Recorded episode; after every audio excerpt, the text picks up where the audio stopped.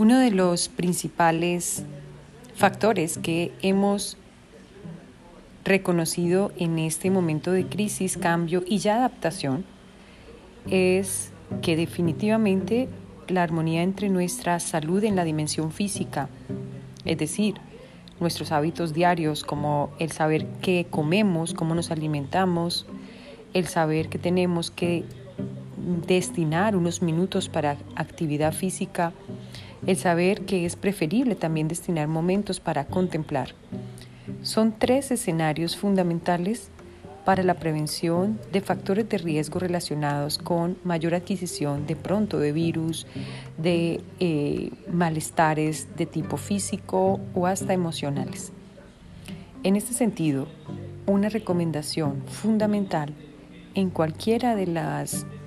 eh, labores que desempeñes, sea en el campo docente, sea como padre o madre de familia, sea en una labor más asistencial, es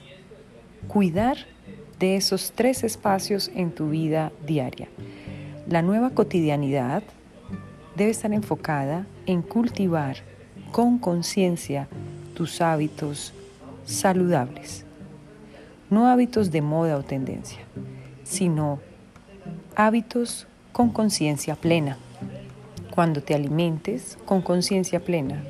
cuando haces actividad física sin necesidad de martirizarte horas en un gimnasio o en tu casa, sino minutos de movimiento físico,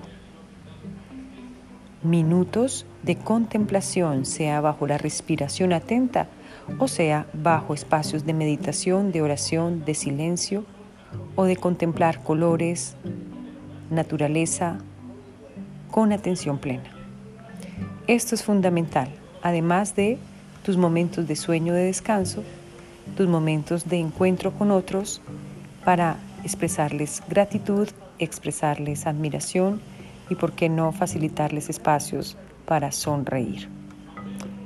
Hábitos saludables más que tendencia, son hábitos con conciencia plena para tu bienestar.